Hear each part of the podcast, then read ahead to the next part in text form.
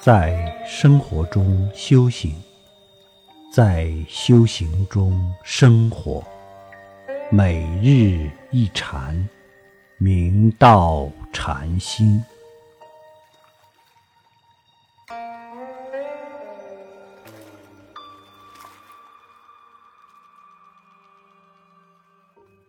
佛教在长期的弘传过程中，通过经典的传授，形成了一整套行之有效的理论和方法。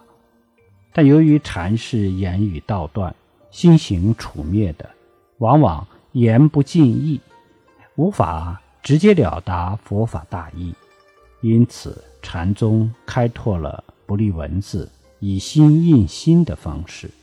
从而打破文字语言的限制，大胆运用种种独特的形式，对学人进行启发诱导，直接体悟到真如自信。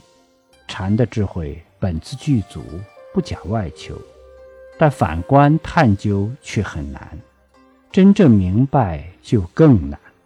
所以，学人有疑问，最好不要讲的所谓明白。这样就没有了移情，失去了探究的动力和希望。因此，不说破胜过说破，启发引导胜过讲授。宁波佛言中方天伦禅师，象山人。天伦禅师少时即落发出家。后头净慈佛智慧基圆熙禅师座下参学，久未透脱。后来天伦禅师愈发想潜宗匿迹，韬光养晦，厌于抛头露面。听说吴兴桃花坞偏僻幽静，人迹罕至，于是便前往结茅而居。自耕自食。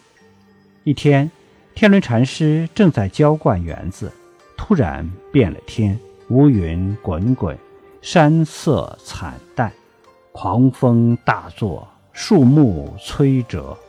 忽然一声霹雳，山摇地晃，接着大雨倾盆。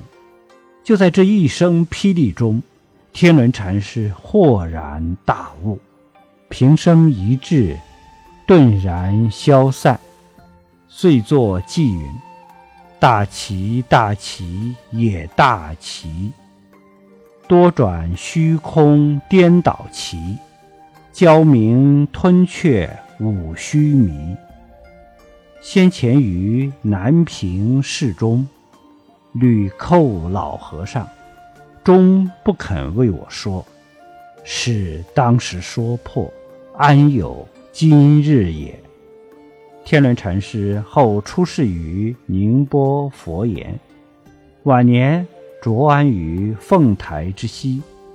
天伦禅师临终前，曾为净觉谈禅师道：“欲以后世拜托，今日何日？”净觉禅师道：“二十九日。”天伦禅师道。月穷日不易去，明日五月一，吾行矣。第二天早晨，天伦禅师将门人招到跟前，殷勤付嘱一番之后，遂举手作别，端坐而逝。